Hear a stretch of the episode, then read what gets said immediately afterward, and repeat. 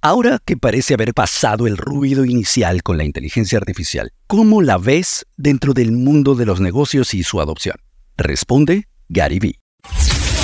This is the Gary V Audio Experience. En español.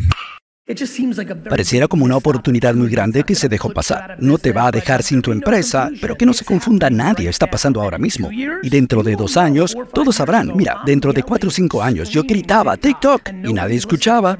Todo el mundo estaba relajándose en Instagram, si es que lo hacían. Y luego realmente ocurre TikTok y mucha gente se arrepiente de no haberlo hecho hace cuatro o cinco años. No porque hayan ido a la quiebra, sino que en el camino dejaron mucho dinero, oportunidad, felicidad, a lo mejor un cambio de carrera, crear algo nuevo era la oportunidad de entrar temprano. Y así me siento sobre la inteligencia artificial. Mucha gente aquí podría tener organización de ventas mucho más eficiente, bajar el costo en 50%, multiplicar por cuatro los ingresos, ¿por qué no lo harías? Puedes seguir como lo haces, yo me puedo ir a mi casa y puedo montarme en un tren o en un caballo, pero yo prefiero hacerlo en un avión. Y creo que es lo que está pasando aquí. Se trata de entender la profundidad de estos cambios de tecnología y entender que lo único que te está frenando es una opinión subjetiva o ideología que tú tienes y es una mala estrategia para negocios.